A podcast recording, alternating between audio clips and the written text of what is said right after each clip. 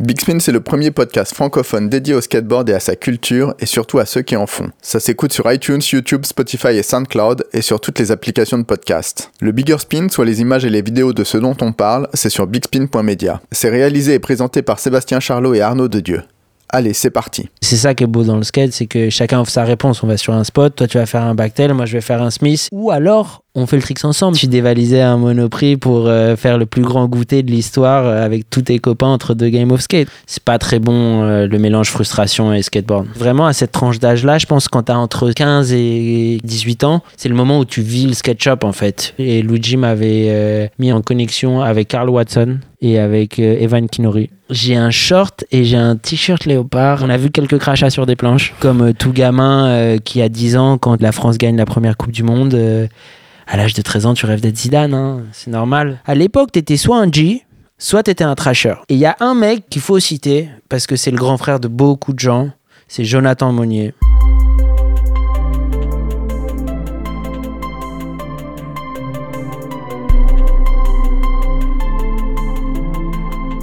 Aujourd'hui dans Big Spin, on est avec un Parisien pur souche, avec l'Uruguay et l'Iran qui lui coulent dans les veines.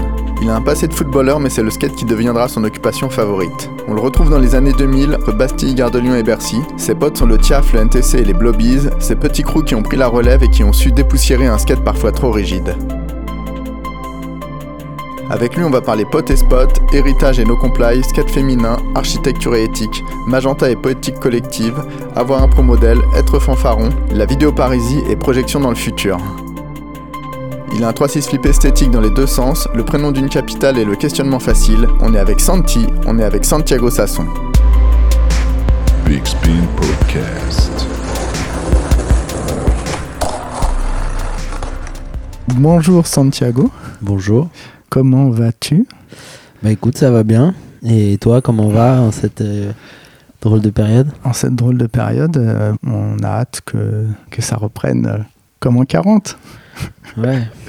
Donc pour commencer, il y a ce, cette actualité qui est nouveau dans ta vie depuis quelque temps, c'est Poétique Collective. Et voilà, je voulais que tu nous parles de comment ça se met en place.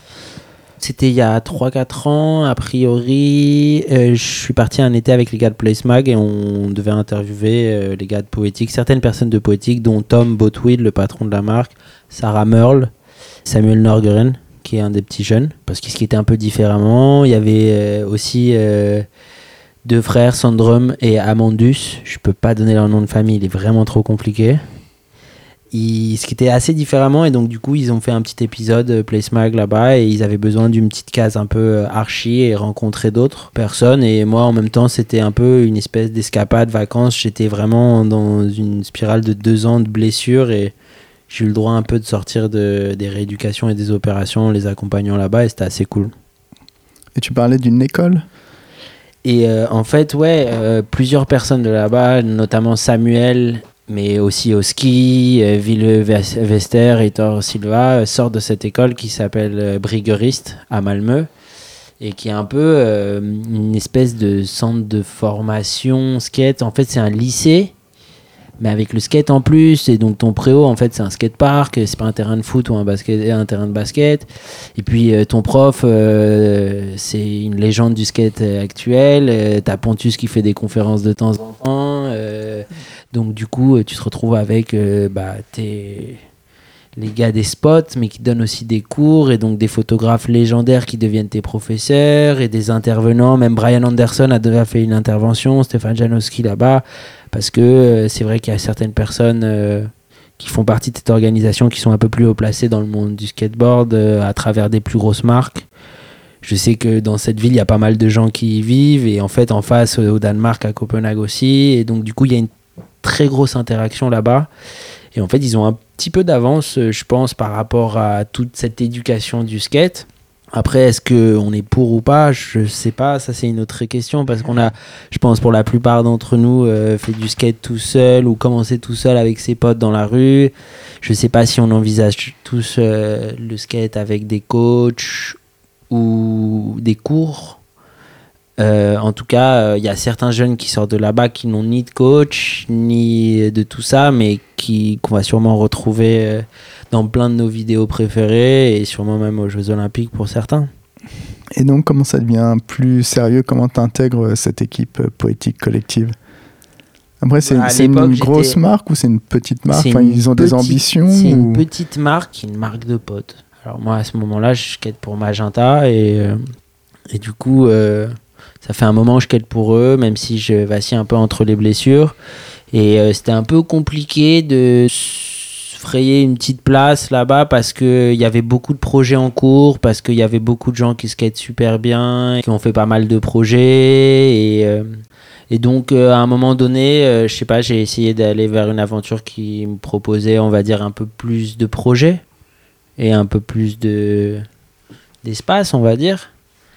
Mais il y a des racines assez similaires au final parce que c'est quand même du skate de rue avec des notions de, pseudo-créativité, d'essayer de rechercher des nouveaux mouvements, des nouveaux tricks, mais avec un- une démarche un peu plus suédoise et un peu plus humble. C'est quoi une démarche un peu plus suédoise? Ouais, maintenant que tu fréquentes ce pays euh, qui est assez particulier, Bah, On va dire que les Suédois, ils sont pas français, quoi. Ils sont pas. On, on est un peu plus mal élevé, peut-être, ou alors euh, un peu plus méditerranéen et donc un peu plus chaud.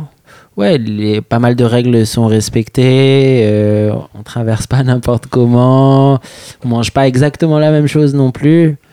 Mais j'ai été assez bien accueilli quand même là-bas, très rapidement. Et euh, et si tu devais décrire le skate suédois, en quoi il est différent du skate euh, C'est compliqué parce que, en- encore une fois, moi j'ai du mal à mettre tout le monde dans la même case. Donc, euh, Ma question, a- a- il n'y a pas forcément de réponse, mais est-ce qu'il y a des choses différentes en Suède que tu as pu remarquer dans le skate? Même des attitudes? Bah, déjà, je pense que c'est le rapport à la ville. Les... Déjà, la ville, surtout dans certains endroits comme à Malmö, mais même euh, à Copenhague, en fait, sur les places, ils laissent des pourcentages d'espace skateable. Donc, déjà, t'es pas euh, un pseudo-rebelle qui casse du mobilier urbain.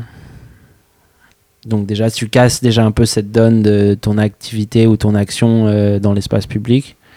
Et après, euh, je sais pas, il y a quand même certains magiciens suédois actuels euh, qui sont actuellement en train de faire des trucs incroyables. Quoi. Quand tu vois ce qui se passe du côté de Sauer, quand tu vois ce qui se passe du côté de Polar, je suis trop fier de faire partie de Poétique. C'est jeune à côté de ces, de ces gros trucs autour.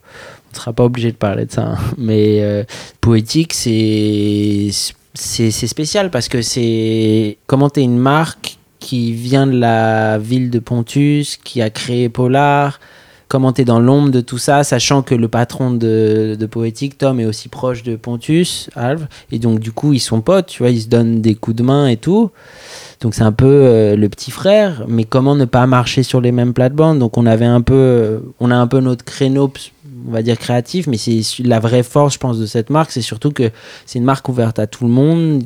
Il y a des meufs dans le, il y avait, il y a Sarah Merle, il y avait Sarah Merle qui malheureusement part pour un autre projet, Euh, mais il y a Johanna, Juicy. euh, C'est pour ça a- que tu es allé chez Poetic en fait. pour les meufs, euh, je t'avoue que c'était, j'ai jamais regardé le truc comme ça. Non, non, je, c'est, je- enfin, ça m'intéresse de pouvoir skater avec des meufs, ouais. Après, euh, je sais pas qu'est-ce que t'as derrière la tête en me posant cette question, mais, T'as euh, répondu, t'as répondu. Mais ouais, c'est intéressant. On n'a pas beaucoup de meufs qui skatent euh, et qui sont présentes dans les marques, dans les scènes. Et puis aujourd'hui, c'est assez drôle parce que je vois tout le monde essayer d'avoir une meuf dans Voilà. son team. C'est un Et, vrai euh, enjeu. et Et, les c'est- filles, les C'est un filles- enjeu, oui, les mais filles savent qu'elles mais c'est sont. euh, super démago, quoi, parce que c'est c'est super démago. Il faut une fille.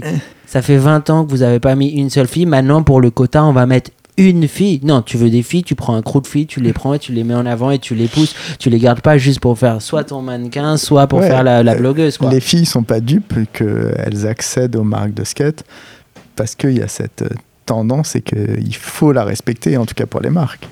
Après Ouais. que ce soit un peu démago, je suis relativement d'accord avec toi sur le fait que.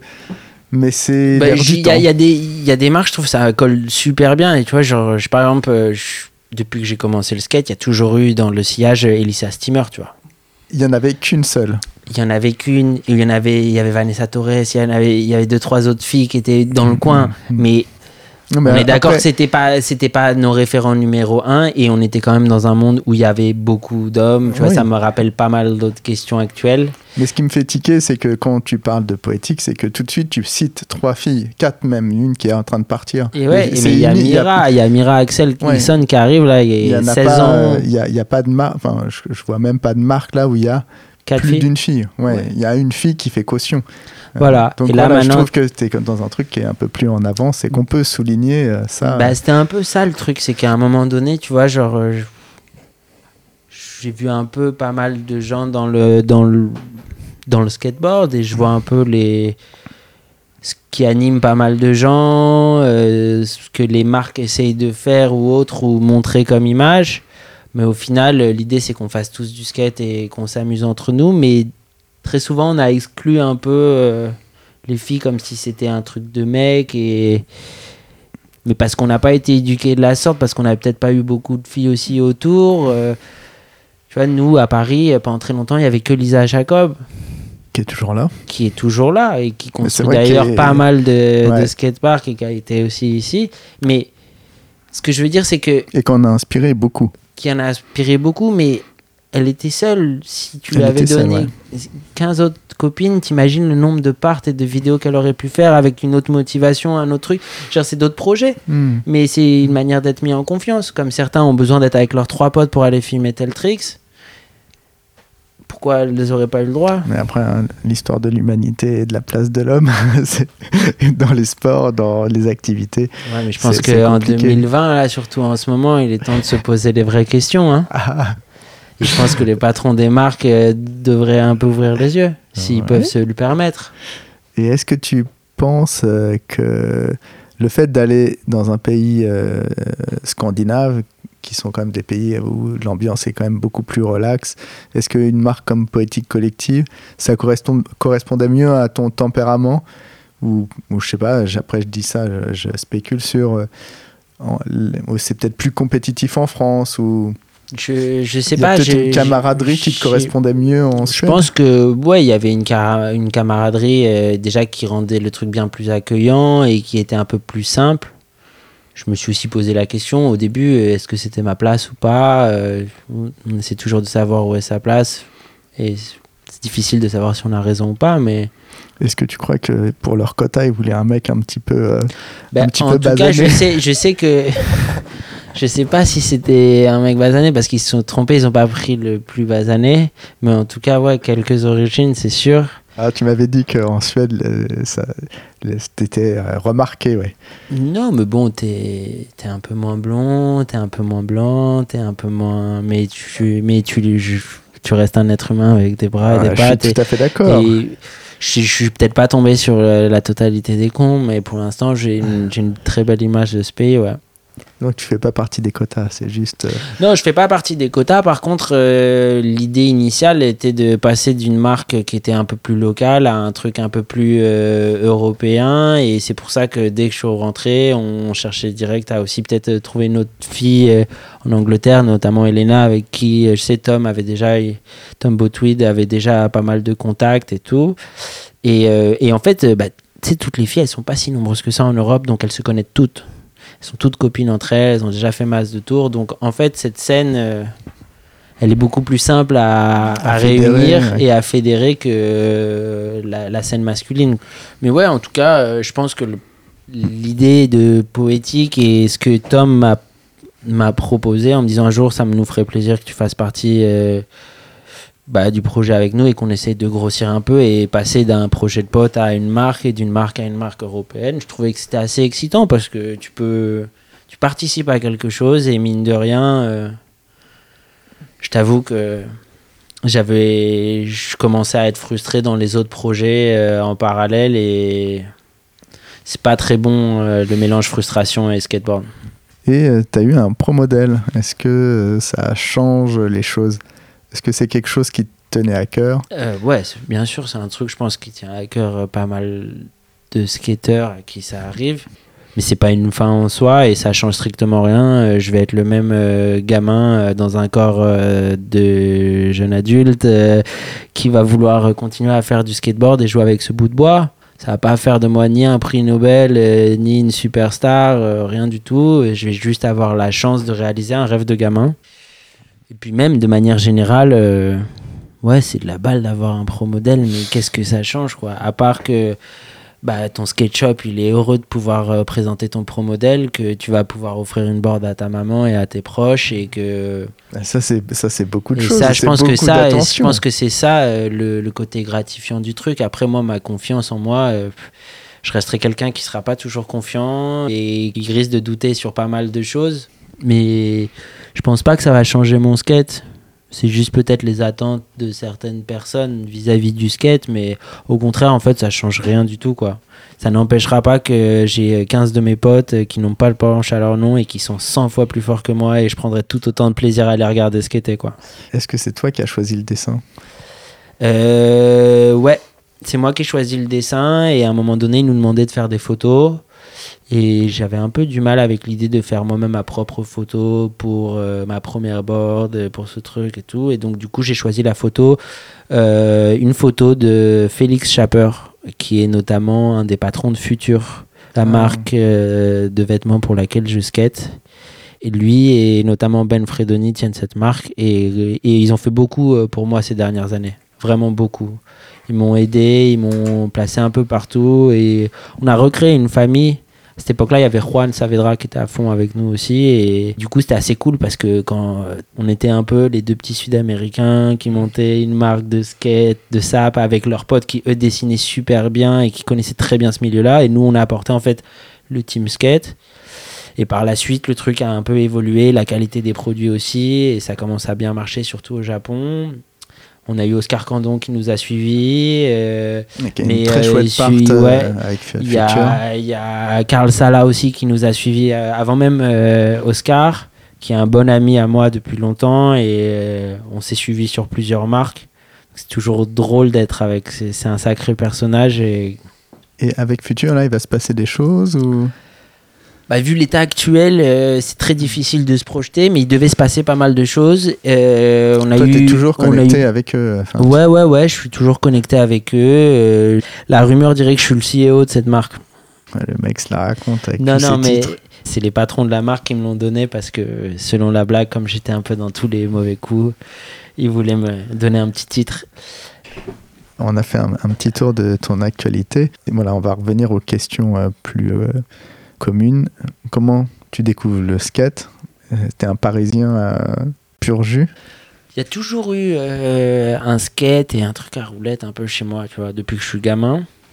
Mais euh, je t'avoue que il a souvent été mis de côté parce que j'étais plus un footballeur très Aïe. longtemps.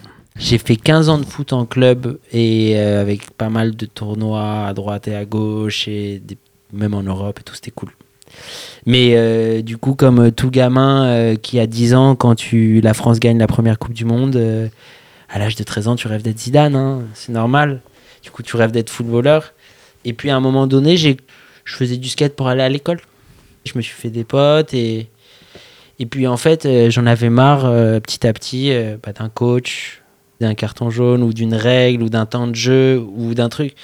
Le skate, c'était ton moment de la journée où tu étais seul, tu allais rejoindre tes potes, tu faisais ce que tu veux.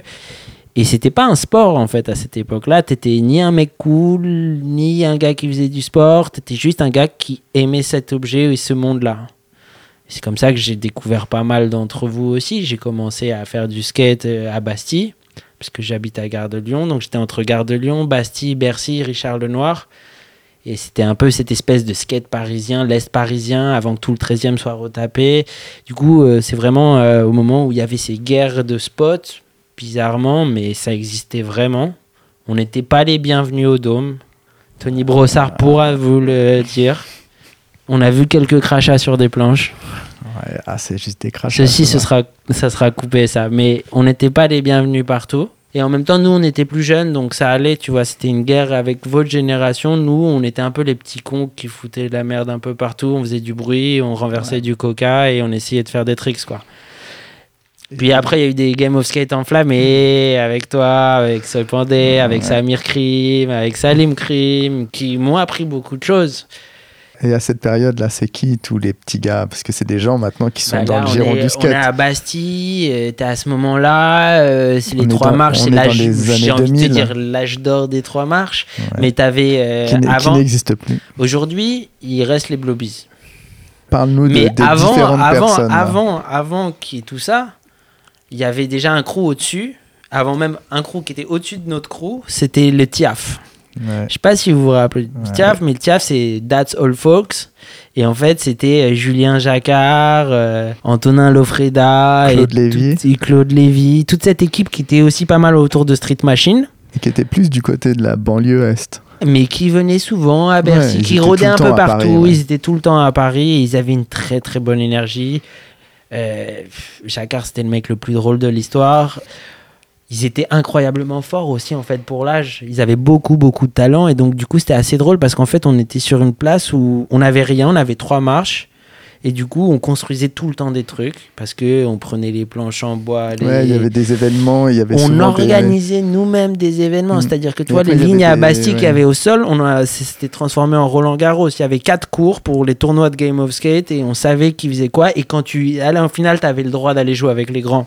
Il y avait des, des espèces de marchés, donc euh, il y avait souvent des, des bouts de bois, des planches et tout. Et il y avait toujours deux, Exactement. trois jours de battement où tu pouvais faire un peu tes. Et tu transformais un truc en euh, ouais. kicker ou alors le coin des marches, ça se transformait en table. euh, Puis, je sais pas, on en a sauté des cagettes et des trucs. Mais bon, on laissait place à notre imagination. Et en fait, c'est aussi une époque où à Paris, il n'y a pas de skatepark. Il n'y en a toujours pas vraiment.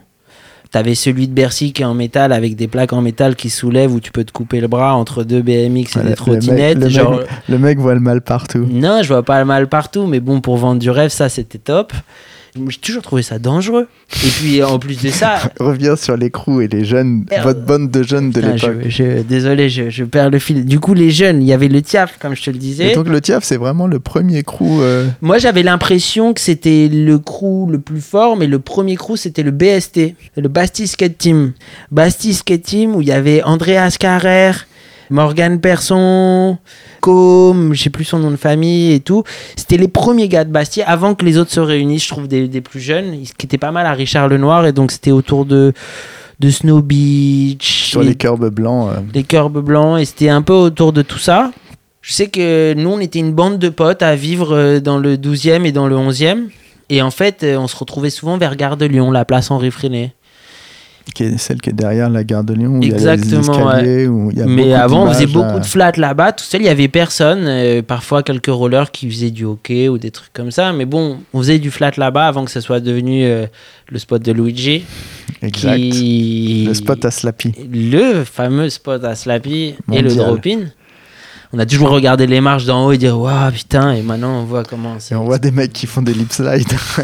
Ouais mais bon c'est bien. Je- moi je trouve ça cool que au contraire euh, tu vois les trucs que tu vois depuis que t'es gamin et un jour il y a un mec qui, qui le fait fait. un truc improbable. Il y a un mec qui le fait alors que toi toute ta vie c'était genre t'imagines. Et du coup bah il l'a fait. Ouais, Il y en a quelques-uns qui ont fait des trucs complètement barjots. euh. Et du coup, bah, c'est sur cette place-là que j'ai rencontré euh, Martin Keller, Eli Nyangfol, Omar Wazani, grâce à Antoine Collet, avec qui j'étais déjà pote un peu avant. Je connaissais aussi Morgane Dumont.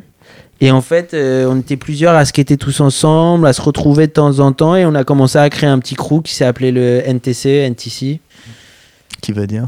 Il veut rien dire. Pff, Il veut vraiment rien dire. Ah, C'était juste, ça sonnait bien, et si je te donne la vraie, la vraie, c'est fini pour moi. Et du coup, euh, on avait ce crew-là, et en fait, euh, ça s'est transformé un petit peu en guerre de crew. Mais de très bon enfant, hein. Mais du coup, euh, ouais, vas-y. euh, compétition saine. compétition saine et du coup les gars du CAF venaient nous voir on fait ouais, vas-y on vous prend un game of skate on fait un game of skate par équipe puis en fait on était tous potes hein. Euh, on faisait tous nos soirées ensemble et nos trucs euh, après euh, ce qui s'apparentait à des soirées quand t'as 16 ans quoi et euh, Des booms. ouais ou en tout cas tu dévalisais un monoprix pour euh, faire le plus grand goûter de l'histoire euh, avec tous tes copains entre deux game of skate et puis après il y avait aussi les petits frères et en fait c'est les Blobies Ouais, les Blobies sont un tout et petit peu plus jeunes. euh, ouais. C'était assez drôle parce que je je vais pas parler longtemps d'eux, j'ai pas besoin de parler d'eux, euh, mais c'est des amis depuis toujours et je suis très très proche de Roman et, et ça depuis longtemps, Roman Gonzalez. Ouais. Et on a passé de belles années ensemble. Et en fait, c'est eux qui ont pris la relève. Ils sont arrivés un peu après, mais c'est les seuls qui sont restés. Ils ont vraiment ramené une identité à un skateboard euh, qui se faisait déjà un peu euh, là-bas, mais, euh, mais de manière plus prononcée. Dans ce groupe, tu avais des vrais caractères et tu avais un vrai talent pour le skate. Et c'est ce que ça donne aujourd'hui. Et du coup. euh, À cette époque, ouais, il y a hum, une espèce de passation et il y a ce moment où ça se démocratise, le skate. Voilà, moi, j'estime un peu que vous avez forgé un peu ce nouveau skate où il n'y avait plus de barrières. Est-ce que tu as l'impression que moi, ça a explosé toutes les barrières et que vous, vous, avez, vous êtes précipité là-dedans à faire Moi, je pense que nous, on n'a pas, on n'a pas, euh, on est plus euh, victime de cette situation que l'inverse. Tu vois, on n'a pas ni voulu le créer. On a plus voulu, je pense, tous faire quelque chose d'autre parce qu'on en avait un peu marre et peut-être qu'on n'avait pas les moyens de pouvoir tous faire des switch sur des 20 marches, tu vois.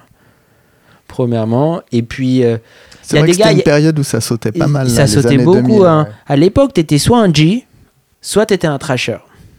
Et il y a un mec qu'il faut citer, parce que c'est le grand frère de beaucoup de gens, c'est Jonathan Monnier. Jon. C'est lui qui nous a appris à faire nos comply. C'est lui et Luigi qui nous ont appris à faire wall, euh, wall ride. C'est eux qui ont ramené ça à Paris. C'était le seul à Bercy que tu voyais faire sur le rondin le bodyboard slide ou à essayer de rouler sur un mur ou à poser son pied par terre. Parce qu'à l'époque, tu faisais ça, tu étais un surfeur. Exact, c'est vachement intéressant parce que on- ouais, ça, fait par- ça a fait partie de mon quotidien. Et j'avais pas vu effectivement que Jon avait pu avoir autant d'influence. C'était, c'était le, c'était le grand. Il bossait à DS. euh, Snow Beach a été mon premier sponsor. euh, du coup, euh, tu vois, genre, ça a été le grand frère. euh, comme euh, tu sais, les gens qui bossaient dans un skate shop étaient les grands frères des petits jeunes sponsors. Et puis, les influences. Et lui, à l'époque, il skatait pour Fallen et d'autres marques. Et... Ah, il avait été chez Heroin. Oui, il avait fait pas mal de trucs. Il avait vraiment, genre, pour le coup, euh, du côté création, innovation, il est là. Et c'est Ouais, pas là. pour rien qu'il a été euh, un peu tuteur de, de Kev, de Kevin Rodriguez, de, de Martin Keller et de plein d'autres. Et il en avait vraiment rien à foutre de s'il fallait faire ça, ça ou C'était ça. un ou ça, vrai ouais. trasher. C'était un vrai trasher, mais avec le bon côté du truc. Et il n'était pas. euh, Non, il était pas à revendiquer des trucs ou à il casser les pas couilles. too much, il était Non, non, pas non, il chieur, il, pas faisait son truc dans son coin, mais par contre, il protégeait les gens qu'il aimait et il essayait de leur inculquer des bonnes valeurs. Moi, je me suis pris des claques quand je faisais des conneries parce qu'il me disait c'est pas comme ça que tu dois faire et tu respectes un tel et tu respectes telle dame et jamais tu feras ton flip avant qu'elle passe. Et bah, ce mec-là a fait que maintenant je fais exactement la même chose avec les petits à République, sauf que peut-être c'est un peu plus compliqué, mais ils sont plus nombreux. Mais Ouais. quoi qu'il en soit, il faudra pas oublier ces moments-là. Il y avait lui, il y avait Thomas Ducommun, et il y avait Jean-Marc aussi. J'ai oublié Jean- son nom de famille à Jean-Marc, Jean-Marc. euh, Euh, euh, Qu'on a interviewé qui, avec euh, Lisa, Jean-Marc Crank. qui fait des skateparks euh, à travers le monde, qu'on Ouais, a ouais, interviewé. qui est devenu menuisier Euh. ébéniste par la suite, mais qui à l'époque bossait à DS aussi. Et du coup, à cette époque, c'était assez drôle parce que on passait notre vie après là-bas, tu vois. C'est vraiment à cette tranche d'âge-là, je pense, quand t'as entre 16 et 18 ans, genre même 15 et 14 et 18 ans, c'est le moment où tu vis le sketchup en fait. Tu vas traîner là-bas, c'était pas l'âge où tu vas boire des cafés, où tu vas essayer d'aller boire des bières ou voir des filles. Non, tu, tu traînes au sketchup, tu vas avoir des vidéos, tu vas faire des bêtises, tu vas. Tu vois.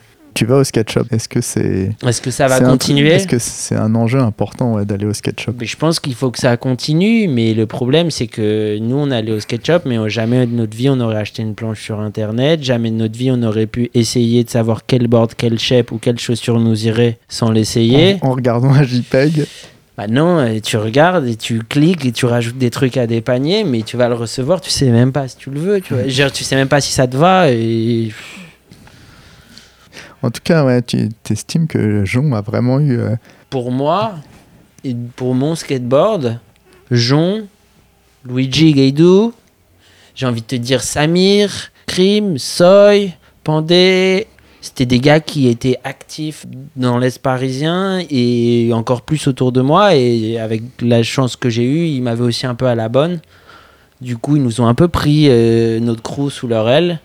Ouais, C'était particulièrement et ça, bonne je ambiance pas. euh, Quoi.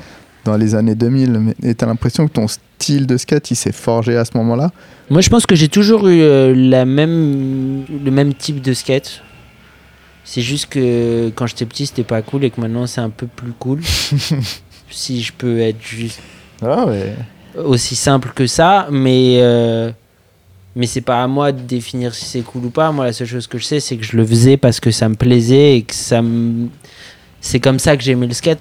j'ai toujours aimé faire des no comply, j'ai toujours aimé euh, faire des wall rides, des wallies ou essayer des trucs qui n'ont pas toujours du sens ou de skater le spot dans un autre sens. J'y arrive pas toujours. Je me fais souvent mal. T'as cette espèce de figure des no comply sans poser le pied. Ouais, ça c'est Roman Gonzalez qui me l'a appris. Ouais, vas-y, il faudrait que tu donnes le secret de ces tricks qui est souvent est discuté sur le spot de aller de entre 20 et 45 ans.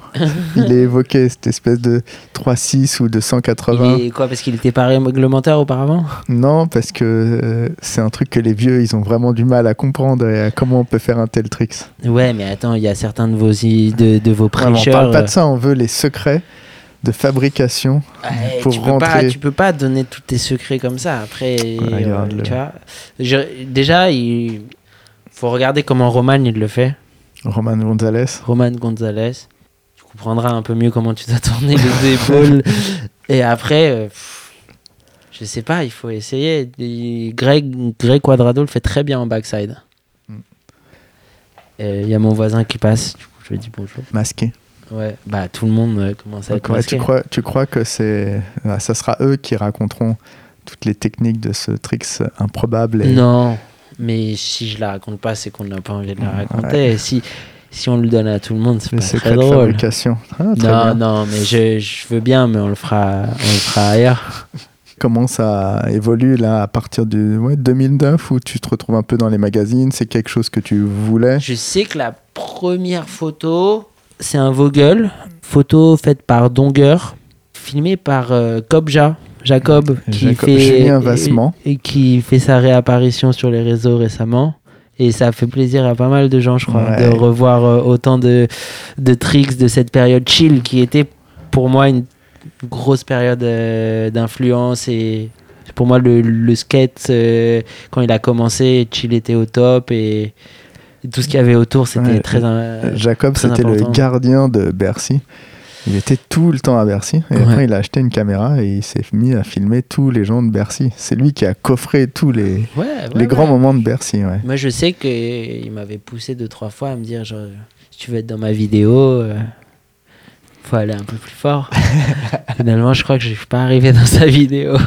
mais euh, mais j'ai quand même euh, des bons, des bons souvenirs de belles sessions avec lui.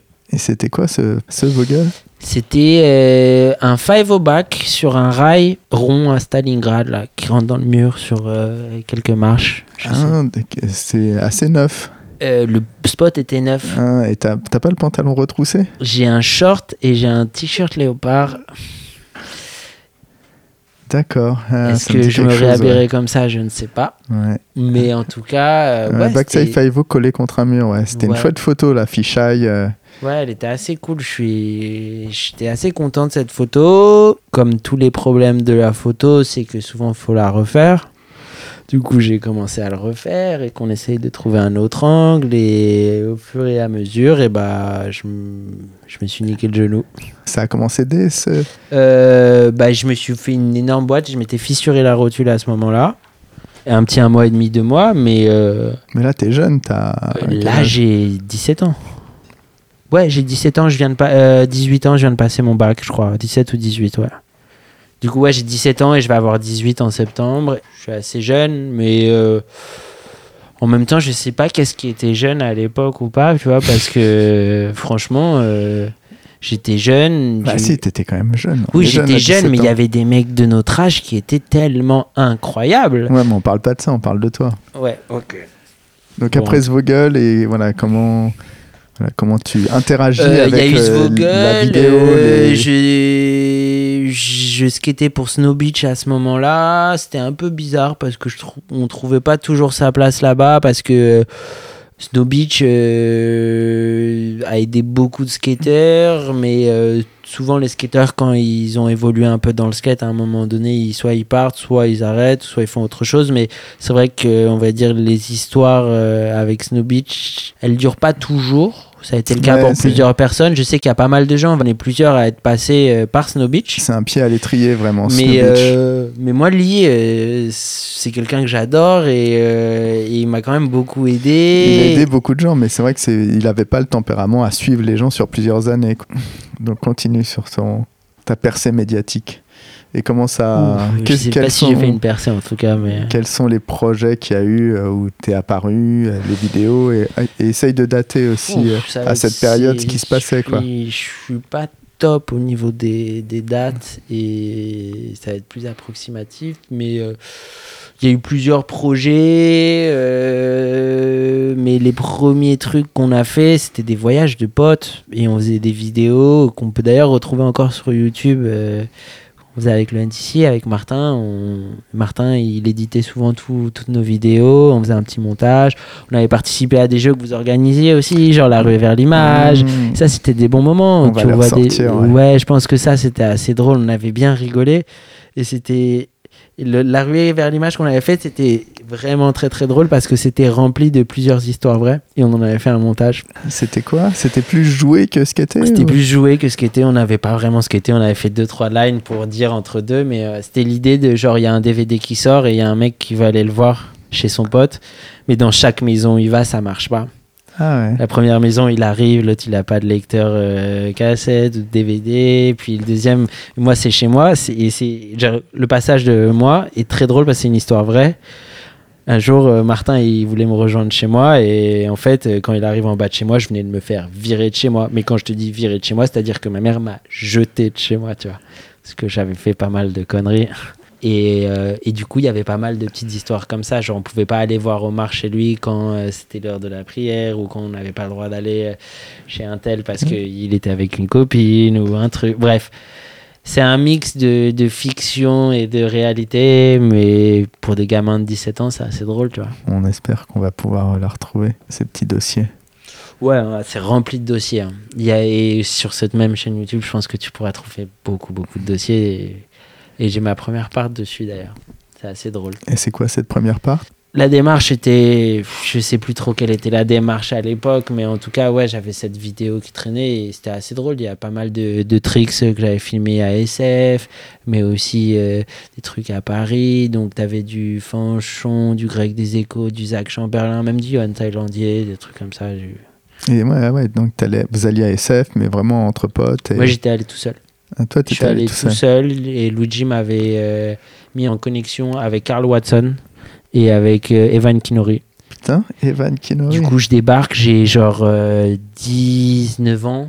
Je suis à San Francisco, 19 ans ou Mais 20 comment ans. tu prends la décision de dire ah, je vais à SF Je euh, veux aller à San Francisco parce que le skate de San Francisco me rend totalement fou. Je comprends pas comment ça se fait qu'il y ait autant de hills qu'on n'en ait pas. Comment tu développes euh, ce skate-là à cette époque-là. D'ailleurs, à cette époque-là, euh, Samir euh, m'offrait des, des high pass de temps en temps. la période lambda La période lambda qui n'était pas si lambda que ça. Non. Mauvaise blague. Mais Et euh, il y avait beaucoup de distribution de tout un tas Beaucoup de de trucs. distribution. euh, petite anecdote drôle, il nous fait rentrer dans une salle, il nous dit si tu arrives à faire une paire, tu repars avec la paire. Je suis resté 5 heures dans la salle avec Martin, je suis reparti avec 33 paires. Ah, c'est le moment où il y avait tous les samples. Et tous les samples, et il fallait que baladaient, ça- ouais. il fallait qu'on les vide parce qu'il y avait la nouvelle saison qui arrivait, tu vois. Et c'était très très drôle. Et du coup, bah, on a filé du matos de skate à tous nos potes pendant un an. Et ça, faut pas l'oublier. Et du coup, ouais, San Francisco, parce que du coup, cette période, comme je te disais, high pass. High pass, pff, grande référence. Soy Pandey aussi, il passe. Kenny Reed. Kenny Reed. J'ai envie de te dire surtout que, ouais, et ça, c'était la, la, la version française. Ouais. Ouais, mais La ouais. doublure française. Ouais, ouais, ouais. Non, non, mais moi, pour moi, il- ça a été une très bonne inspiration. Et même mes potes se moquaient de moi. Ils disaient que j'étais un peu le petit frère caché euh, de Seuil euh, ah, dans, c'est toi les, alors dans les choix. Non, non, moi, je vous promets, je viens pas d'Inde. je viens d'Amérique du Sud et d'Iran, mais pas d'Inde. En tout cas, ouais, ça aurait été euh, avec plaisir. Et d'être euh, son frère. On en parlera à Arjun. je sais pas ce qu'il en pense. Je sais pas ce que. dé- Déjà, je. Bon. Allez, vas-y. San Francisco. Et San Francisco, du coup, euh, j'ai été mis en relation avec Carl Watson et avec Evan Kinori. Via, euh, Euh, Luigi, via alors. Luigi qui me dit je connais un petit jeune qui est là-bas, tu pourrais skater avec lui, ça va être cool. Et sinon je connais ce gars-là, Carl Watson. euh, et là je fais attends Carl Watson, Carl Watson. Euh, au début je suis genre ouais, je suis pas sûr et tout. Et là je... il me fait ouais bah tu leur envoies un mail et tu peux aller skater un jour ou deux avec eux, tu vois, on va voir si t'as du temps. Moi j'ai rien à perdre, j'envoie un mail à Carl Watson. Il fait oh putain trop cool et tout. bah demain je vais skater, je vais shooter une photo. si ça te dit, on se donne rendez-vous à FTC. Moi je débarque à FTC, je connais personne. je vois les patrons, je vois les gars, puis je vois des vrais skateurs, tu vois, qui sont là, et je suis genre, non, mais c'est vraiment lui, non, non, pas sûr. Ce gamin, en plus, ah j'avais un peu du mal avec qui était qui, quoi, comment. Tu vois, moi je suis jeune à ce moment-là encore, tu vois, je suis pas encore vraiment à un moment donné où je me rends compte que je vais vraiment vouloir faire plus de skate. Mm. Pour l'instant, là, je suis en vacances à San Francisco, je vais chez ma cousine et j'ai ramené mon skate.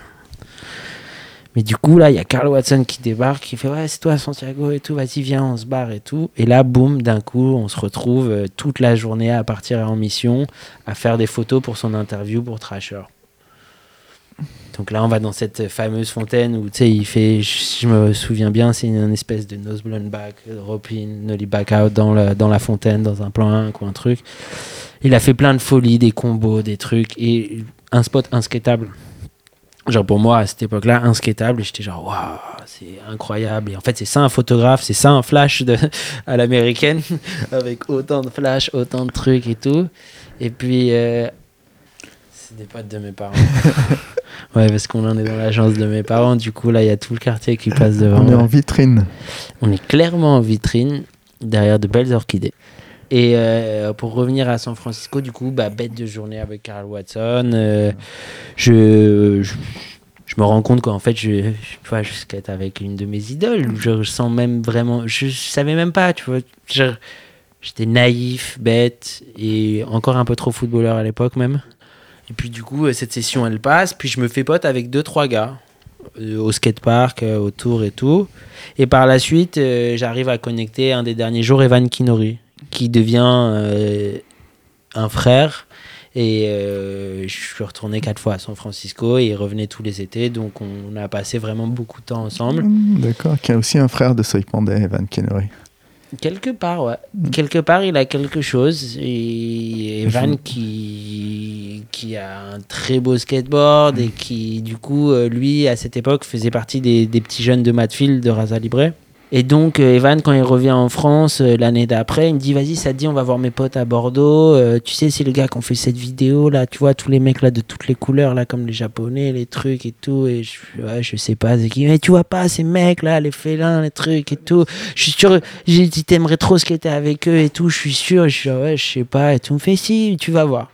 Et du coup, on arrive et du jour au lendemain, bah, je, débarque et je- j'atterris chez Léo Valls, qui euh, nous a euh, super bien accueillis et nous montre toute la ville avec une grosse dose de visionnage de vidéos japonaises qui était pas j'ai- non mais qui- En intraveineuse. ah, pfou, mais c'était c'était intense et bien et bien parce que c'est à une époque où on n'était pas encore dans ce trop de japonais de japonisants Ouais, on y a je sais pas si on y sera un jour à trop parce que moi je suis un peu fan quand même.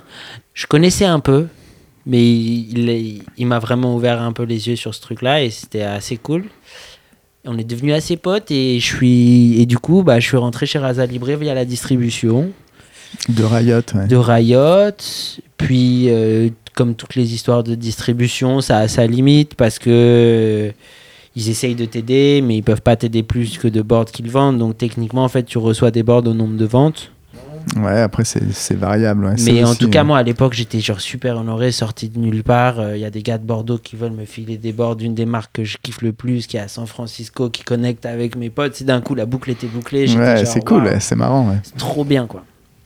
Et euh, donc, trop de chance. Et euh, je décide de retourner à San Francisco euh, un été. Là, j'ai des potes qui me suivent, Martin Keller, Morgan Pesson.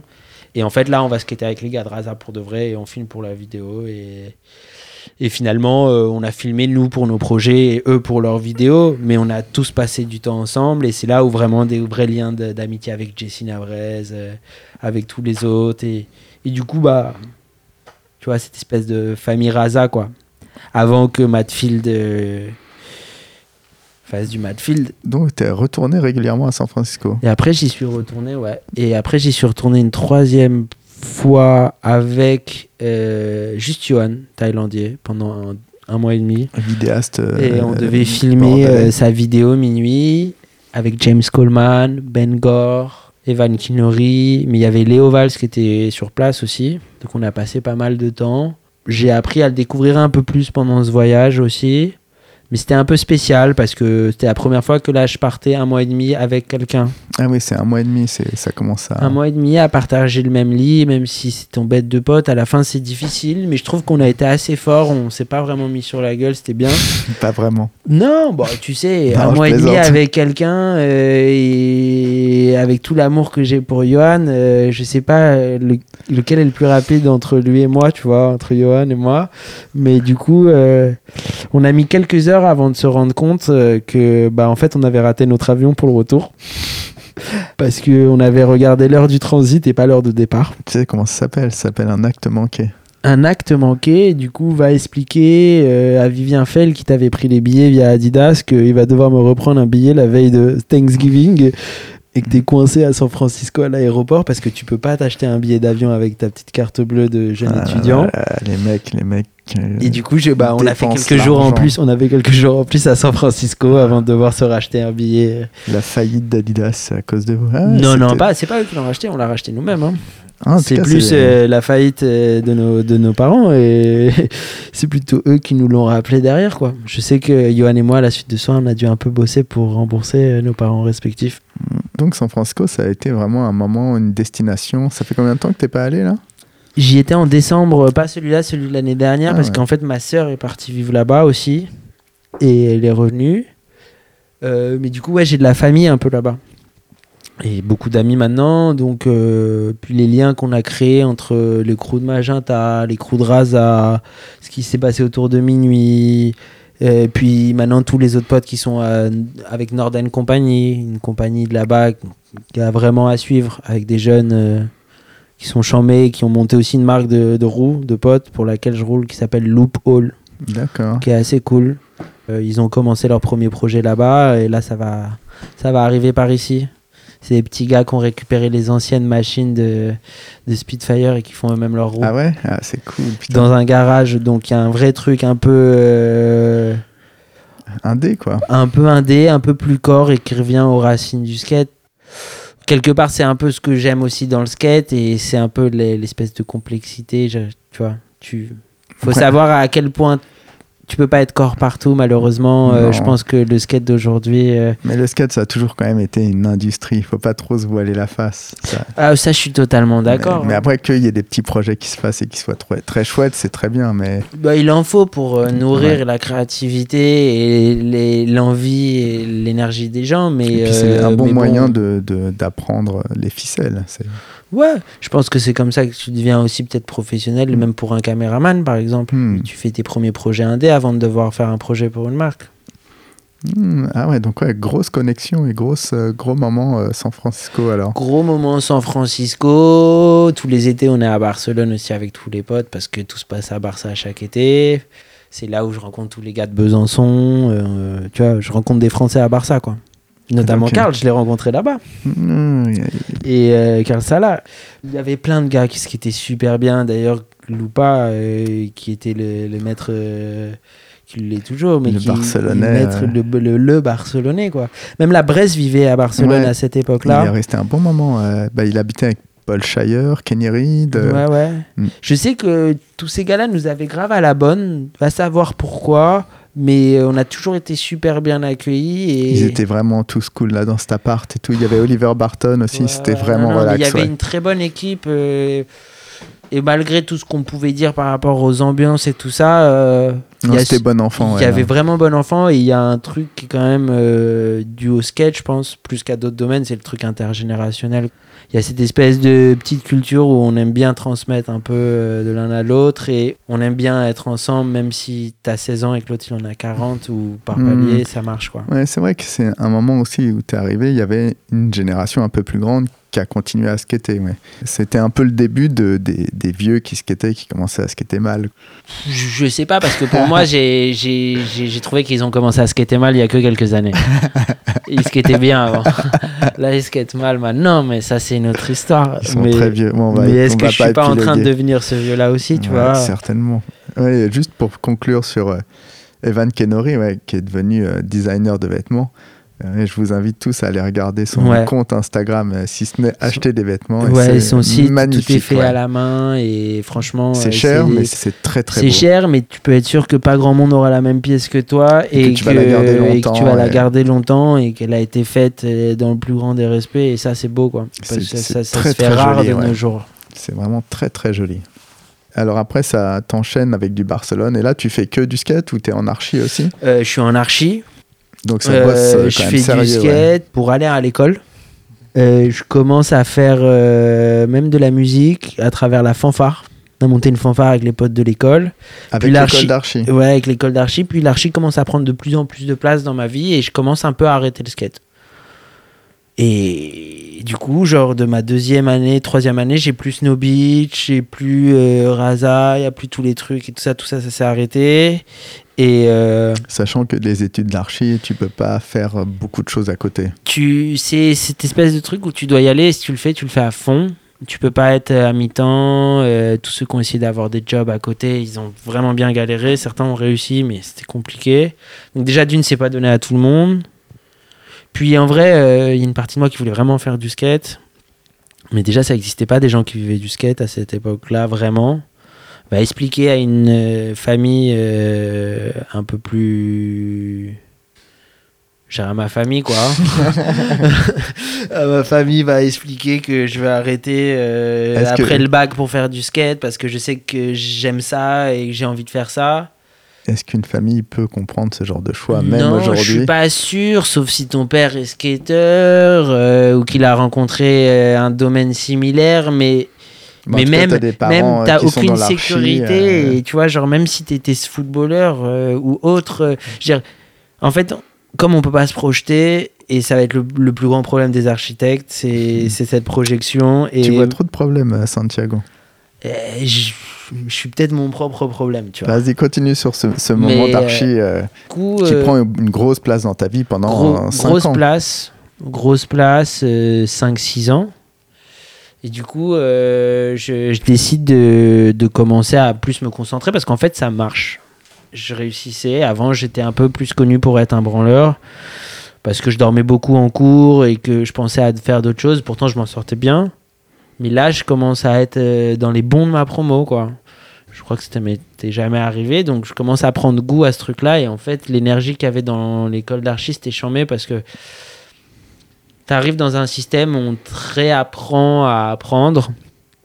Et pour une des premières fois, on t'offre la possibilité de donner ta solution et pas la solution. Donc, tu as vraiment une démarche artistique qui parfois se mélange avec ce, cet apport scientifique ou d'autres réflexions. Et du coup, bah, en fait, il y a des milliards de réponses et il n'y en a pas une qui est forcément mieux que l'autre. Tout dépend des questions. Des Il y avait une démarche de réflexion, moi, qui me plaît. Ben ouais, L'archi, ça mélange beaucoup, beaucoup, beaucoup de compétences. Il y a beaucoup de paramètres à prendre en compte. ouais. Et du coup, ça emmène pas mal de responsabilités d'avoir autant de compétences et donc monter son propre cabinet, c'est autre chose. Du coup, je fais ces études et je me dis, vas-y, bon, bah, je vais faire ça. Et là, putain, le Japon, je kiffe. euh, un peu parallèle avec ce qui se passait avec le skate et tout. Je veux aller étudier au Japon. Du coup, je crée un Erasmus, genre un échange avec mon école, avec euh, un de mes meilleurs potes, Adrien Fritz, pour aller au Japon. Des pieds et des mains. Tu crées un échange entre deux écoles, c'est pas simple. hein. Surtout avec des Japonais. J'ai passé un an et demi à créer l'échange. J'ai dû arrêter un an les cours. Trois jours avant le départ pour le Japon, on a nos bourses, on a nos logements, on a tous nos trucs. Tsunami. On ne Ah peut pas y aller. Ah merde. Interdit d'aller là-bas. Du coup, le monde s'écroule, quoi. J'ai fait un an et demi que je bosse pour aller là-bas, pour étudier avec un tel, pour faire ce stage dans telle boîte et tout. Fukushima, donc. Ouais. Sauf que nous, on était à Nagoya et du coup. Ouais, après, euh, le pays a été bloqué. euh, tout le pays était bloqué. Et puis même d'un point de vue assurance, après, nous, notre école nous avait dit, si vous allez là-bas, vous n'êtes plus scolarisé. Genre, euh, alors que nous, on voulait, on se disait, euh, comme euh, jeune étudiant parisien bobo, euh, non mais on va aller les aider, on va aller faire quelque chose, on va faire quelque chose, une action humanitaire. Qu'est-ce que tu vas aller faire pour eux là-bas, à l'autre bout du monde, pour leur apprendre comment construire un... Non, t'es rien, tu vois. Du coup, j'ai fini en Inde. Ah, d'accord. J'ai pris un billet d'avion avec mon pote, on allait en Inde. Mais là, l'Erasmus, c'était. Ah bah là, mon année euh, scolaire, elle était Ah finie. ouais, C'était pas dans le cadre de l'Erasmus. Non. Et du coup, bah, en fait, j'ai eu plus de temps pour skater. J'ai fait des voyages, j'ai eu plus de temps pour skater. Et là, Vivien Fail me demande si je veux skater pour Adidas. Je suis un peu coup du sort, tu vois. Je suis genre, putain, qu'est-ce que je fais Et est-ce qu'en fait, je dois pas refaire un peu de skate? Ça me plaît. En tout cas, c'est la seule chose qui me permet de passer ce temps et de pas réfléchir à ce qui vient d'arriver, quoi. Puis, euh, me fait comprendre que je peux recevoir quelques boards avec Magenta aussi et participer un petit peu au projet, tu vois. Et là, tu avais ce mouvement qui commençait. Genre, parce qu'au début, c'était un peu un mouvement quand même. Hmm. J'ai une autre idée ou une autre énergie et qui n'était pas déplaisante en tout cas. Et euh, bah, c'était vraiment neuf dans le paysage en tout cas. Neuf dans le paysage, une, une autre énergie. Et pour une fois, on dit vas-y, arrête d'être dans la performance pure et dure. Euh, est-ce qu'on se concentrerait pas pour euh, procurer un peu plus du plaisir et donner envie aux gens d'aller skater? Fais des slides, fais le chat. Alors, t'es pas obligé d'être dans le côté tourbillon et power slide à gogo, tu vois. Mais en attendant, même lui, il a créé ses mouvements. Et, non, bien sûr. Et je pense que. Je te taquine un peu. Mais, mais euh, juste. Euh, non, je pense qu'il y avait, il y, a eu, il y a eu cet événement et donc du coup, bah moi j'ai repris les études en parallèle avec cette idée que bah en fait j'allais continuer à faire un petit peu de skate et que ça me plaisait et que de toute façon j'avais, on m'offrait des boards quoi, j'étais content. Du coup bah je, avec le peu que je skatais, je, j'essayais de, de, faire tourner le matos à ceux qui skataient un peu plus. Mais ça, ça a marché. Et puis euh, petit à petit, euh, j'ai vu qu'il se passait pas grand chose avec euh, Adidas et que je voulais participer un peu plus au projet Magenta qui me bottait plus. Et petit à petit, ça a été là où ça a été un peu plus, plus difficile de se faire sa place parce que parce que beaucoup de monde, beaucoup de gens talentueux et parce que et parce que c'est compliqué, euh, tu vois, on marche pas tous dans le dans le même sillage. Sillage. Non, mais en tout cas on a ouais mais j'étais pas d'accord avec tout ce qui ce que certains voulaient euh, certains poussaient d'autres à faire du skate de telle façon. Puis en fait, on était un peu là pour être un peu autour sans être vraiment mis en avant, tu vois, et ça a été le cas de pas mal de, de mes potes. Hmm. Ça n'empêche que c'est que des bêtes de rencontre, que Glenn Fox euh, c'est un frère, que Ben Gore c'est un frère, que j'adore Jimmy, que j'adore tous les gens qui sont impliqués dans ce projet. J'ai eu des, des, froids avec certaines personnes, surtout sur la fin. Hmm. Mais malheureusement, il n'y a aucune rupture qui n'est pas douloureuse. Hmm. Et, euh, et donc, par rapport à l'archi, euh, tu as, rebondi dans le skate avec, ça t'a réussi à concrétiser ces deux euh, activités Pas vraiment. T'as pas participé à Répu euh, Si, j'ai participé à ça, mais alors, mais ça c'est grâce à Bertrand Trichet. Bertrand Trichet qui était en lien directement avec les gars qui faisaient pas mal de skateparks, notamment pour ceux de Nike et sur ce projet Volcom. Donc, Bertrand euh, Trichet qui s'occupe du marketing chez Nike. Bertrand Trichet, qui a été photographe de longues années et qui a été marketing du... Euh, Carhartt à un bon moment qui a fait beaucoup beaucoup de projets euh, et là il te connecte il me connecte avec eux parce qu'il y a des gars qui veulent faire le projet Volcom et il y a une espèce de workshop il y avait déjà les modules à Répu, c'est pour le second module. En fait, les modules qui a Répu à ce moment-là, les premiers, les premiers, en fait, c'est le truc qui était à Bastille, qui était les, les Bastille Days, qui sont restés 4 mois en été à Bastille ou une année. Mhm. Donc, ils bossaient avec cette même boîte qui euh, avait créé un logo euh, Volcom vu en plan où ça faisait une petite courbe et plein de petits modules autour. Et en fait, tu tournais autour. C'était intéressant et ça marchait bien sur une place comme Bastille parce que en fait tu es sur une plateforme carrée donc tu mets un, cercle dans le carré ça fonctionne tu vois dans des espaces plus grands c'était un peu plus compliqué mais en tout cas le projet était intéressant et il était fait pour Bastille une fois que Bastille est libéré parce que Bastille est une place de marché de, euh, de foire de trucs d'événements il fallait libérer l'espace ils ont envoyé le les modules à Darwin à Bordeaux à, Bordeaux skatepark ouais T'imagines, il n'y a pas de skatepark à Paris, les mecs envoient le truc à Bordeaux. Après, c'était peut-être mieux qu'ils soient envoyés à Bordeaux plutôt que détruits. Ouais. Et sûrement que Shell n'a pas pu les récupérer. Oui, bien sûr, mais c'est encore une fois euh, réfléchir dans le moins pire. Mais euh, on pourrait essayer de réfléchir dans le meilleur des cas. On est en France, en vrai. Ouais, ouais, c'est pour ça qu'on va essayer un jour de réfléchir dans le meilleur des cas. Quel optimisme. c'est pas donné tous les jours. Mais, euh, du Attends, hop. Vas-y. Là, ça marche Ok. Alors, je sais pas exactement comment ça a été disposé. Je crois que ça a été quand même euh, utilisé et un peu skaté. D'ailleurs, là-bas, il y a aussi une cuisine skatable.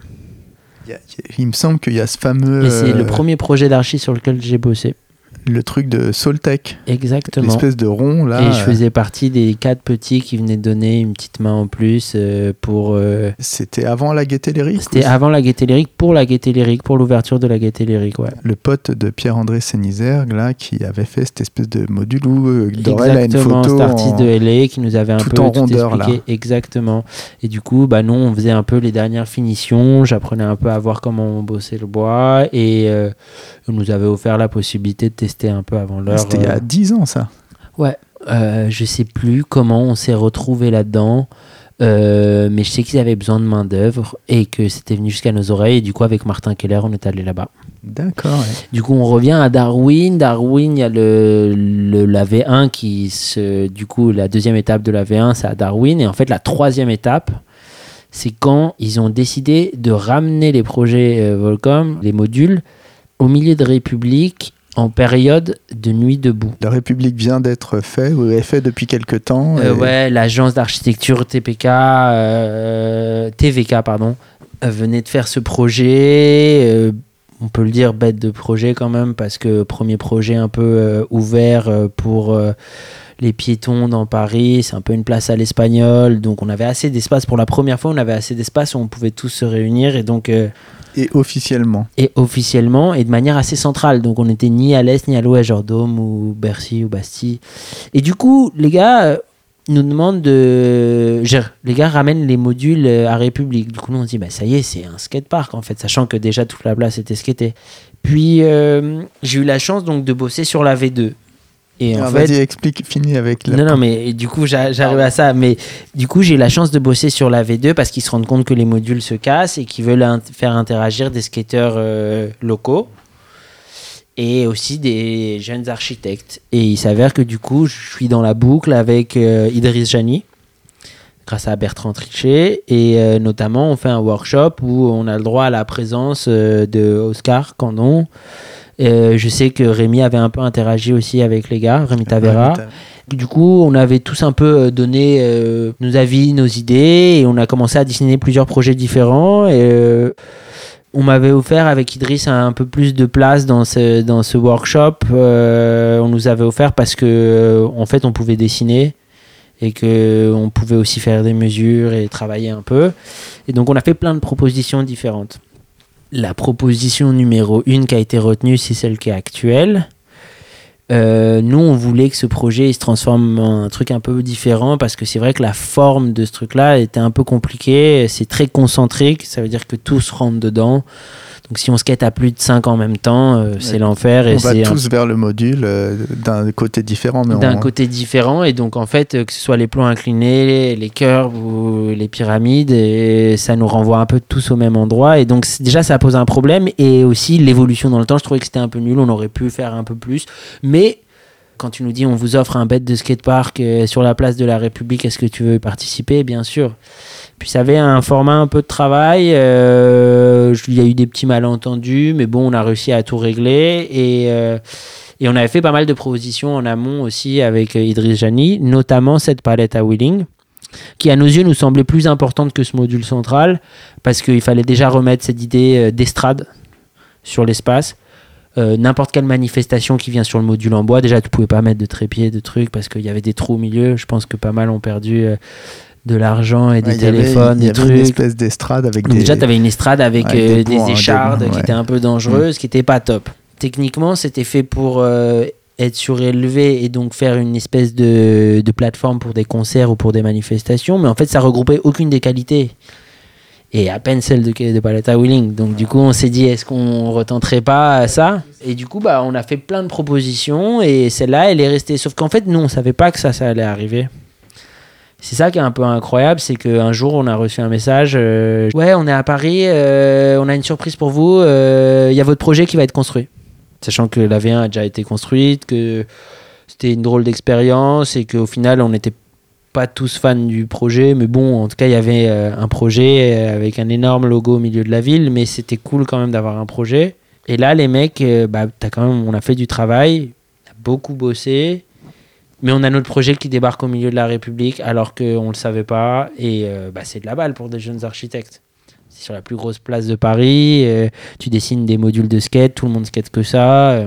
c'est une aubaine et c'est une chance mais un peu nul quand même dans la manière dont ça s'est fait parce que c'est un projet qu'on a créé, qu'on a dessiné, qu'on a réfléchi. On n'a pas été payé pour ça. On nous a volé nos idées, on nous les a posées et on nous les a pas données en temps et en heure. Alors certains diront qu'on a eu la chance de pouvoir participer à ce workshop et que c'est une chance unique. Il y en a qui diront que chaque travail mérite salaire, chacun sa position. En tout cas, on a eu de la chance parce qu'on a un bête de projet à République et qu'aujourd'hui, on peut voir qu'il y a pas mal de gens qui ont progressé en wheeling. Donc, ça veut dire que on a réussi notre taf, c'était de réfléchir et d'imaginer un projet qui permettrait aux autres de s'amuser et faire des wheeling. Est-ce que tu peux revenir là sur euh, le coût de la V1, de la première version des modules qui retourne à République et pour quelles raisons là on en a parlé bah En fait, euh ce qui s'est passé, c'est que quand on est arrivé pour la V2, pour déposer un peu les premières idées, les plans, prendre des questions, on va au centre euh, d'urbanisme.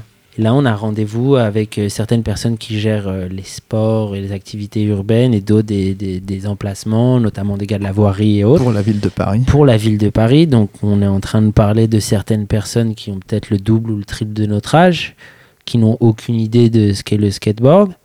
Puis euh, nous, tout penaud, on arrive, on présente le projet, bonjour, voilà, alors notre idée c'était ça et tout ça. Et très vite, on nous coupe court et on nous dit, bon, euh, c'est bien, en fait on s'en fout, la seule chose qu'on veut, c'est que vous trouviez une solution et vous nous virez nuit debout et que République ça redevienne propre. Et donc là, à ce moment-là, j'étais genre, waouh. Donc en fait, on est en train d'utiliser les skateurs genre comme espace tampon ou alors euh, agent de sécurité ou pour nettoyer nuit debout. Alors déjà, premièrement, est-ce qu'on a vraiment envie d'être dans cette démarche? Je sais pas. Bien sûr que nous, on va se protéger entre nous et c'est autogéré. C'est la preuve de la République et c'est la preuve que ça a marché. Le hic de tout ça, c'est que l'intention, elle n'est pas faite. C'est l'intention. Est-ce que c'était fait pour nous ou est-ce que c'était fait pour eux ou pour nettoyer une situation? Ce qui emmène à quoi? C'est qu'aujourd'hui, on parle de nouveaux projets partout dans la ville sur lesquels on a, j'ai un peu bossé et j'ai arrêté de bosser dessus parce que c'est vraiment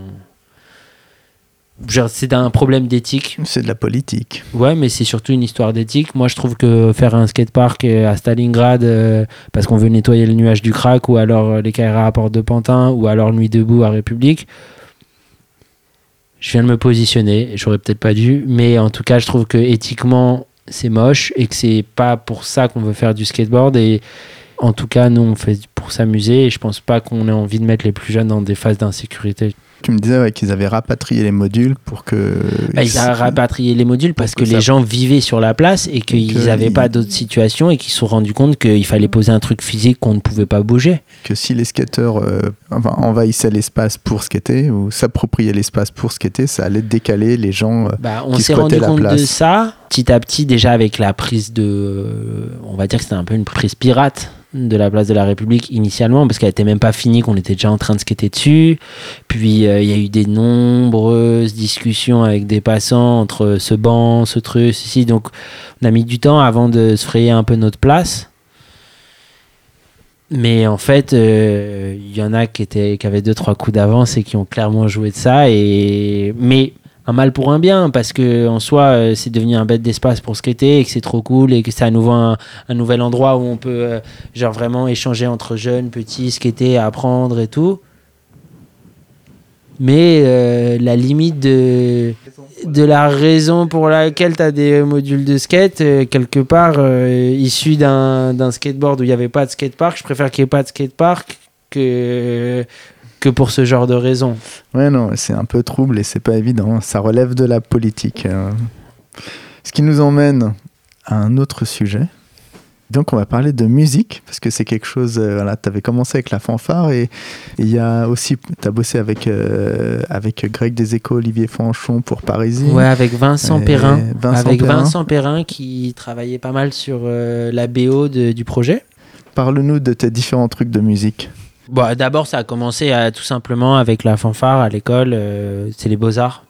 Les beaux-arts, il y a cette culture où euh, il y a toujours. Ah, c'est pas en archi Ben ouais, mais en fait, nous, on est une école d'archi issue des beaux-arts. Ah, très bien. Donc, cette espèce d'entre-deux où on a à la fois le côté un peu euh, beaux-arts et un peu, un peu arty, et un peu ce côté archi, un peu science, ce qui amène dans le côté un peu vie et fête autour, qui était. On vit en communauté, on vit dans des ateliers où il y a cinq années mélangées, donc super intéressant, bête de leçon de vie parce que euh, en fait tu re-rentres dans un nouvel organisme et tu es en bas de l'échelle et tu remontes, donc tu as les nouveaux, les anciens. Et en fait au sein même de ces ateliers, bah, tu as cinq générations.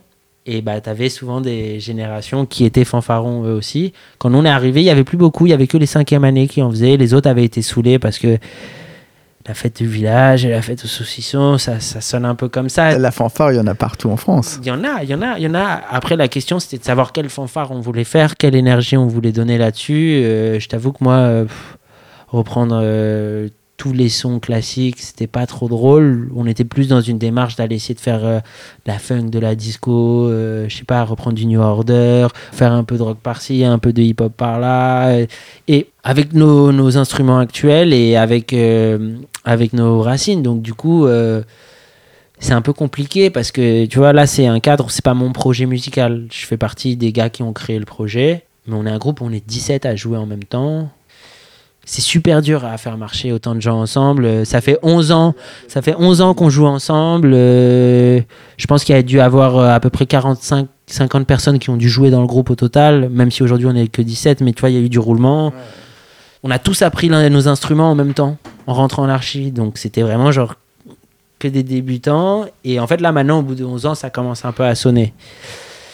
En parallèle, bah, du coup, j'avais appris la batterie et j'ai joué deux, trois instruments à la maison pour passer le temps. Et, euh, et Vincent Perrin, lui, il était plus dans la musique et il skatait aussi super bien. On a commencé à faire du son ensemble. C'est vrai que j'allais avoir une part dans ce projet Parisie. Euh, C'est une vidéo sur tous les arrondissements de Paris. euh, Pour remettre le cadre, c'est sur Live Skateboard Media. On avait décidé d'essayer de faire une map interactive par arrondissement où on faisait un ou plusieurs édits pour montrer tous les spots. Donc un peu comme euh, une, carte pour euh, touristes ou pour personnes qui cherchent des nouveaux spots parce que euh, on est dans une époque où on n'a plus trop de plaza à Paris et on commence à vraiment aller vers le cruise qui a été certes un peu apporté par certaines personnes qui étaient influencées par ce qu'on voyait à SF, d'autres par Magenta, d'autres par d'autres endroits, d'autres types de skates. Mais on commençait un peu en avoir marre d'être tout le temps au même endroit. On aimait bien être un peu en mouvement. Et là, c'était trop cool parce qu'on nous avait offert la possibilité de redécouvrir la ville. Et encore une fois, tu vois, comme je disais tout à l'heure en archi, euh, d'offrir une autre réponse. Parce que c'est ça qui est beau dans le skate, c'est que chacun offre sa réponse. On va sur un spot, toi tu vas faire un backtail, moi je vais faire un smith. Ou alors, on fait le tricks ensemble, tu vois. Mais t'as cette espèce de truc. Et bah là, c'était la même, mais à l'échelle de la ville. Et tu sais, c'est un projet euh, super indé, même s'il a été un peu aidé par Nike, par-ci, par-là, par live. euh, je c'est rien du tout par rapport au temps que les gens ont passé dans la rue à faire du Il y a eu editing. un gros investissement de temps et de, de la part Il- des skateurs et de, surtout de Greg et Olivier. te ouais. dire surtout Greg et Olivier qui ont mis beaucoup de temps, mais oui, tous les skateurs ont participé et c'était et c'était beau parce que c'était un des premiers projets aussi. Il y avait aussi un projet en même temps en parallèle que Kingpin, Kingpin avait fait sur Paris, euh, géré par Guillaume Périmoni. Et du coup, tu avais genre deux, trois petits projets qui enfin réunissaient tous les groupes. C'est trop bien. Du coup, euh, enfin, t'allais skater avec un tel et en fait, t'étais plus obligé d'être avec tout ton crew pour bouger. Et puis, en fait, juste, j'allais retrouver le filmeur et on verra qui aura dans la session. Et au final, euh, bah, plus le temps a avancé, chacune de ces personnes qui étaient en session sont nos amis. C'est ce qui a emmené aussi à cette espèce de bonne entente, je pense, dans pas mal de choses, dans pas mal d'étapes, même quand on est arrivé à République. Parce que la fin de République et la fin de Parisie, c'est République en fait. Du coup, euh, tu vois, ça a été une belle transition et du coup, bah, on est arrivé à un stade où en fait, bah, enfin, les gars qui étaient un peu plus ensemble. On revient sur la certes, il musique. y avait toujours des, des... ouais. Ah merde, putain. Euh, désolé. Et Ah ouais, coup- ça, ça rejoint République, c'est marrant, ouais, c'est cool. En tout cas, ouais, reviens sur ces histoires de musique. Du coup, oui, la musique, et on bosse sur ce projet euh, Parisie, super intéressant. Et à la fin, je sais que Donc toi, tu joues pour, euh, ta, euh, je, pour ta je- part, sur ou- des projets, je fais un peu de batterie, un peu de clavier, si c'était même parfois essayer de faire un peu de guitare. on avait monté un studio dans un théâtre, dans le théâtre du Splendide, avec euh, Max Moineau, qui avait fait, euh, bah, qui avait ouvert une salle en fait dans laquelle on posait nos instruments. On avait record pas mal de trucs, donc on jouait aux, aux horaires inversés du théâtre, donc en journée ou tard le soir.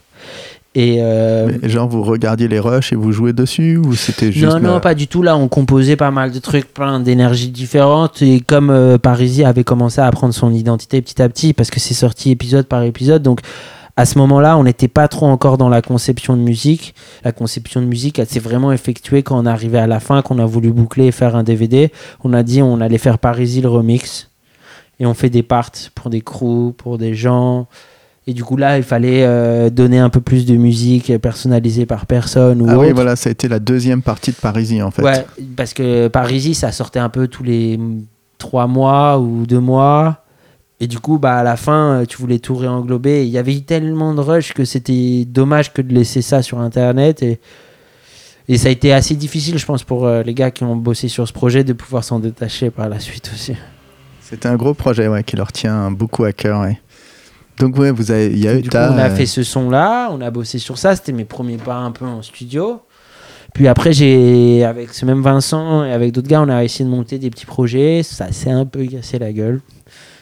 Mais on a tenté. ce qu'on appelle euh, des projets. Des fois ça marche, des fois ça marche pas. puis, euh, et on se retrouve au, au Janowski Garage, Nike, euh, l'année dernière. Et il y a un il an. y a exactement un an, ouais, Il avril. exact- euh, Ouais, ouais. Et ouais, on nous propose de venir faire un concert avec la fanfare. En fait, ça faisait plusieurs fois que je leur disais, les gars, faites-nous jouer. On est là, je fais partie du team, euh, j'ai un crew, ils sont trop contents de jouer pour ça. Moi, ça me ferait plaisir que mes potes puissent nous voir dans un événement de skate aussi. Genre, mélanger un peu tout le monde, quoi, connecter les, les crews. Et, et puis, euh, Bertrand et Steph euh, nous ont programmé sur un événement. Et Stéphane Borgne, qui bosse aussi euh, en freelance, mais avec Nike Il y avait les 10 ans de la Janoski. de la Janoski. Il y et avait un gros il- événement à Paris. Et il y a un, ex- un épisode de Big Spin dédié à, à ces 10 ans de la Janoski et qui est un best-seller euh, de vente euh, universelle et de gros blé. C'est beau. Et euh, du coup, ouais, et on a eu la chance de pouvoir jouer. Je sais plus si c'était une déprogrammation ou autre type de problème, mais on me dit est-ce que dans 5 jours, tu peux venir jouer avec ta fanfare Bien sûr. Est-ce que tu peux nous faire un remix de tous les sons de la part de Janowski Et alors là, je me suis dit putain, merde, là, ça c'est pas possible. C'est pas possible parce que tu vois, genre déjà, comment tu vas apprendre 5 sons à 18 gars en 5 jours qui sont tous architectes et qui font de la fanfare par loisir? T'es genre, putain, Janowski, euh, un de mes skateurs préférés, fait chier, putain, si on se foire sur une de ses parts et tout, fait chier, c'est la pression, petite pression. Finalement, on a choisi un son, on le fait, ça se passe bien, on n'a pas pu en faire plus. Il y avait tout le monde de Nike, euh, genre des personnes qui bossent et qui ont pu voir un peu ce qu'on faisait. Mais vous jouez pas pendant que la vidéo est diffusée? Non, Non, on c'est vraiment un euh, concert on joue, traditionnel, On fait un petit concert traditionnel, deux jours d'affilée, de 40 minutes. Ah oui, d'accord. C'est un, euh, un vrai moment. ouais. Petit vrai moment. Le premier, Janowski est là, il laisse en surprise, ça commence par lui, la lumière s'arrête, les gens arrêtent de skater, on fait le Il a sa concert. chemise à fleurs, il a ses lunettes roses. Exactement, et d'un coup, et, et d'un coup, bah, il y a, euh, on, fait le son qu'on avait fait pour lui, et du coup, tu vois qu'il est un peu ému et tout, et tu sais, en même temps, moi, j'étais trop focus parce que c'est la première fois que je mélangeais genre euh, musique skate, genre. je- J'étais stressé à souhait. Normal. C'est plutôt bon signe. Je devais être un enfer pour tous mes potes. Mais bon, on a fait un truc, c'était cool. euh, et mes potes étaient contents surtout de rentrer dans le monde du skate. Et en fait, il y avait les gars du CPH qui étaient là. On nous a programmé pour le CPH à la suite de ça. Donc cette semaine infernale de skate à Copenhague. Incroyablement drôle, fou et improbable. Je l'imaginais plus hardcore que ça. Peut-être qu'on est arrivé une année euh, un peu plus calme. Je sais qu'il y avait eu quelques Ouais. restrictions et tout ça, mais ça faisait déjà. les, les images qu'on voit, elles sont, euh, on voit ce qu'on nous montre. on voit ce qu'on nous montre et on retient ce qu'on veut retenir. Ouais, mais après, les, les montages font que c'est assez, assez, je assez rigole, mais- intense. Ouais. ouais, c'est c'est- non mais ça l'est, ça l'est en fait, ça l'est. C'était un festival d'une semaine où tu te trimbales avec euh, 15 de tes potes et des instruments à jouer partout à droite et à gauche, c'était trop drôle. Ah oui, vous avez joué tout le temps. on a tout joué le temps. tous les jours, on était programmé au contest. Genre avant ou après le contest ou début de soirée ou et on était les transitions d'un spot à l'autre. Donc c'était assez cool, on a eu une position en fait dans le dans le déroulement du truc. Et du coup, moi, il m'avait fait parler aussi par rapport à l'architecture. Et euh, ils organisent chaque année une session de son. Et d'un coup, euh, en fait, ça, la boucle allait se boucler. Et il m'a dit, mais tu dois venir faire le concert avec nous. Je me dis, de quel concert tu parles? Il me fait, bah, tu sais, on fait chaque année un concert privé où on recorde et on va faire des sons. Je fais, bah, écoute, moi, avec, euh, sans problème, ça me ferait plaisir. Il me fait, bah, du coup, il y aura Steve Olson, Austin Gillette, il y aura peut-être Alex Olson et d'autres gars. Pourquoi moi, là, moi, qui, qui, Mais non, pas du tout, rien à voir. Tu skates, tu fais partie du truc, tu es un des intervenants du, du, documentaire. Un documentaire qui va sortir euh, prochainement. En fait, actuellement, on devrait être à Los Angeles pour faire euh, l'espèce de, de promotion du truc, mais, mais le Corona mais le Corona nous ramène à Paris et du coup, bah, j'ai eu la chance de faire ce Big Spin. du coup, je sais pas sur, sur quelle plateforme ils vont, la, ils vont la mettre, mais c'est un film qui a été bien fait. On a eu la chance d'avoir un petit clip à la fin aussi avec le groupe de musique. Et il y a cette session de record. Et donc, du coup, bah, je passe une journée avec euh, ces légendes à faire de la musique. Finalement, euh, on s'est bien amusé. On a pas mal euh, picolé au repas. Et après, on a joué. On s'est allé. Je t'avoue que c'est pas exactement la musique que je, pratique, celle qu'on a pratiquée. Mais c'était intéressant. C'était drôle d'être avec ces gars-là, euh, sortis de ce contexte. C'est un bon moment, ça je vais m'en rappeler. Et je pense que quand les vidéos elles vont ressortir, ça va réaviver quelques souvenirs. Très bien. Et bon, bah écoute, eh ben, on a fait un bon tour une nouvelle fois. Merci hein, pour toutes ces informations. Que je vous ai pas trop perdu euh, avec les yo-yo de sujet à sujet. Non, ça va. Et, euh, et puis plein de choses, plein d'aventures. Hein. Et on va terminer avec les questions d'Alban. Les, questions, les plus difficiles. Donc, c'est si tu dois ne conserver qu'une seule part de skate, c'est peut-être pas ta part préférée de tous les temps, c'est juste euh, voilà, si tu dois présenter le skate à quelqu'un, c'est pas la même chose présenter le skate que garder une part comme ta part préférée. C'est pas tout à fait la part préférée, c'est la part pour toi qui représente le skate. Jerry Shoe Bag of Suck. Et pourquoi? Pour ce qu'il est, tout ce qu'il représente et tout ce qui et toute la flexibilité qu'il y a dans ce corps. Ça t'a inspiré? Euh, ouais, alors. flexible. Euh, je, je, crois que ouais, j'ai le droit à un ou deux bras qui se baladent de temps en temps et je pense que les gars de Josimar le savent très bien.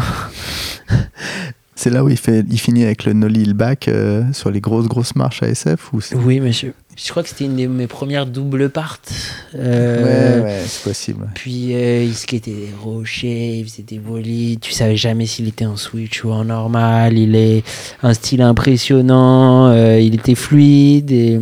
Il y avait un truc qui était pas, qui était un peu humble aussi, tu vois pas pompeux, pas vouloir être trop gangster ou hmm, être trop parfait. Juste, il faisait, quoi, en fait. Il était, quoi, et c'est beau. Et si tu dois n'en conserver qu'un seul, donc voilà, la personne qui représente le skate pour toi C'est une question tellement difficile parce que j'ai envie de choisir un de mes copains et pas choisir les autres. Euh, tu peux choisir un de tes copains. Il y en a beaucoup. Surtout s'il est professionnel et américain et très connu. Non, il n'est pas américain. Je plaisante. Mais euh, professionnel, sûrement. En tout cas, quelqu'un que, voilà, que tu estimes, voilà, qui regroupe les valeurs du skate, ce que tu aimes dans le skate, ce que tu apprécies dans le skate. Et... Pour moi, quelqu'un qui respecte les valeurs que j'ai du skate et qui me donne envie de skater, c'est à la fois d'un point de vue skate et humain. Et c'est Roman Gonzalez. C'est un très bon choix c'est peut-être une des... genre je lui dis pas assez parce qu'on est trop proche pour se le dire mais c'est une bonne inspiration et c'est surtout euh, un très bel exemple de vie monsieur. Et j'espère qu'il y aura dans ce monde plus de gens comme lui. En tout cas c'est un voilà c'est un très bon choix et c'est un peu inattendu parce que c'est un, français. Il y en a pas eu tant que ça euh, bah, merci Santiago pour ce moment. Bah, merci à toi, euh, merci à vous tous. Euh, plein de bonnes choses. C'est cool d'avoir pensé à moi. Ouais, on pense toujours à toi. C'est beau. C'est beau. Je, je, tâcherai de m'en souvenir. Et bah, plein de bonnes choses pour la suite. Merci, toi aussi. Plein de bonnes choses à tout le monde. Hein, et faites gaffe à vous. Bah, ouais, on a encore quelques temps à serrer les fesses. temps dur. Et si je peux me permettre de dire quelque chose, juste faisons attention et essayons de, de, nous respecter déjà entre nous pour pouvoir voir quelle sera la suite parce que ça va être important. Je pense euh, quel exemple on va montrer à la fois aux plus jeunes et aux autres. Parce qu'on est dans un moment où ça peut changer assez vite et pour l'instant on a la chance de faire du skate librement. Hmm. Essayons de le préserver et préserver chacun de notre entourage. Très bien, ouais. Faites gaffe, faites gaffe, ça se transmet, c'est pénible. Il y a, voilà, On n'a pas trans- encore de solution donc faites pas les cons, Faites pas les cons. s'il vous plaît. À bientôt. Merci beaucoup. Voilà, Big Spin, c'est terminé pour aujourd'hui. Les choses reprennent leur cours. Merci de votre soutien, de vos attentions. On remercie Mehdi Pinson Divino pour le jingle, Mathias Eno et Salim Krim pour l'assistance technique. Big Spin, ça s'écoute sur SoundCloud, Spotify, YouTube et iTunes et les applications de podcast. Les images sur bigspin.media. On a une pensée émue pour tous ceux qui ont été touchés de près ou de loin par le virus. Redoublons d'attention et à bientôt.